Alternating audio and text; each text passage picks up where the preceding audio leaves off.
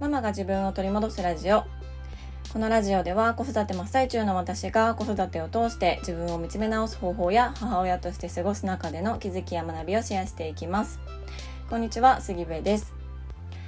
えー、あの家庭の教育子供に対する教育っていうのはあの本当に家庭それぞれお母さんそれぞれお父さんそれぞれいろいろな考えがねあのあると思うんですけれども我が家というか私かな。私はこうあまり早期教育とか早くにあのちっちゃい頃から英語を習わせるとかひらがな書かせるとか計算させるみたいなものにはあまり興味がなくってどちらかというとあのひらがな書いてみたいなとか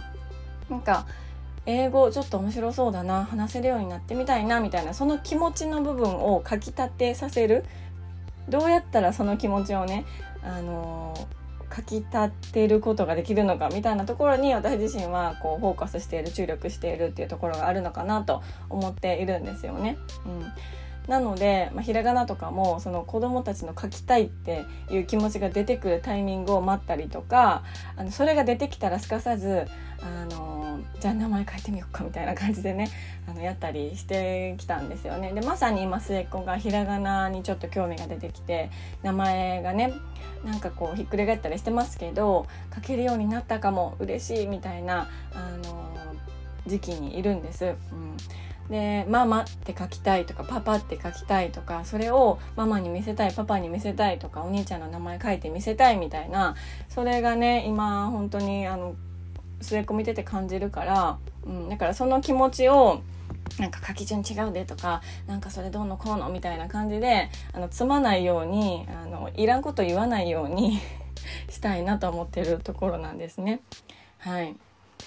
まあ、そんなことであの3人とも着実にそれぞれのペースで育っていってる我が家なんですけどもえ今日のテーマは「子育てはおかんの青春やん」というテーマでお話をしようと思います。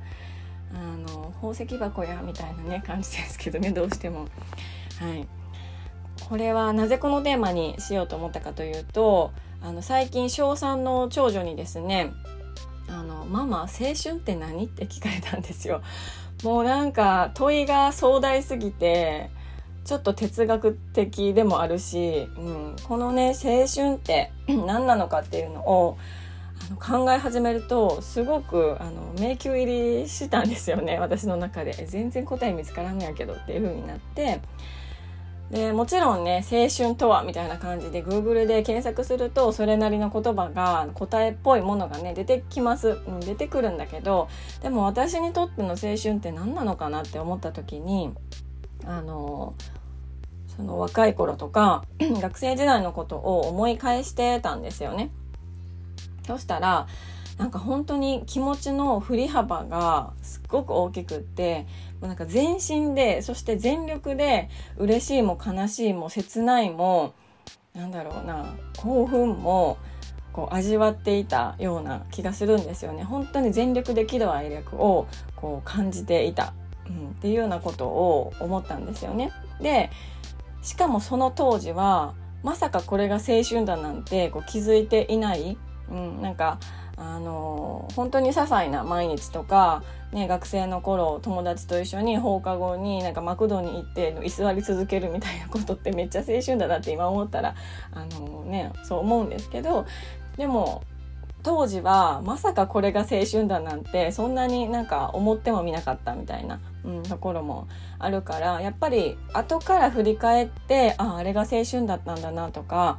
後から振り返って輝いて見えるものが青春なんじゃないかなって思っていたんですよね。うん、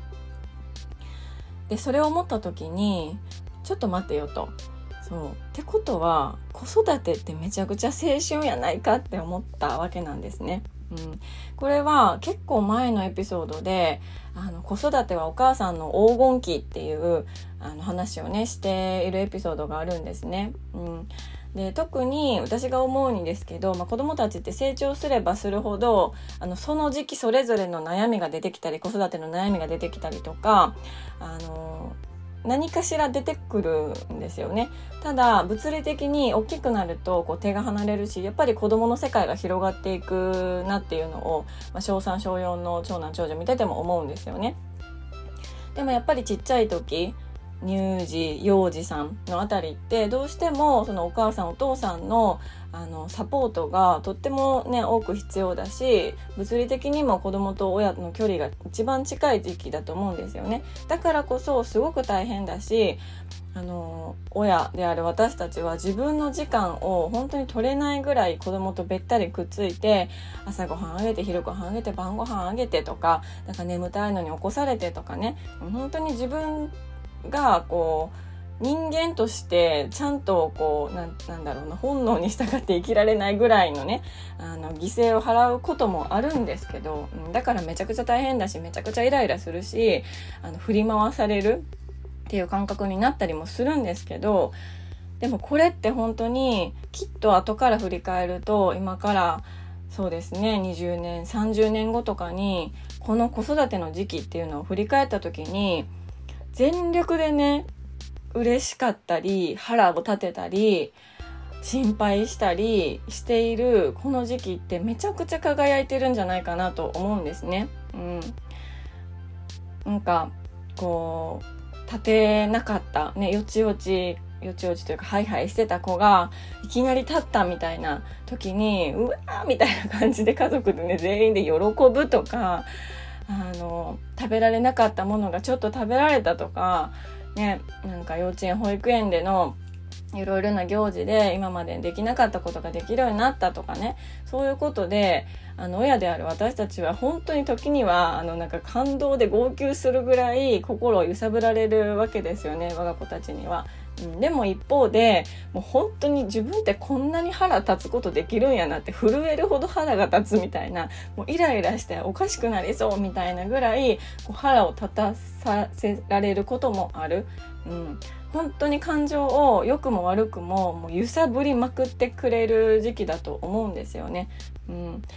だからすっごく大変だし体力的にもね身も心も疲れるし大変な時期ではあるんだけどでもここまで心をこう揺さぶられていい意味でも悪い意味でも、うん、揺さぶられてここまでこう振り回してくれるものってきっと本当にあのー、我が子たち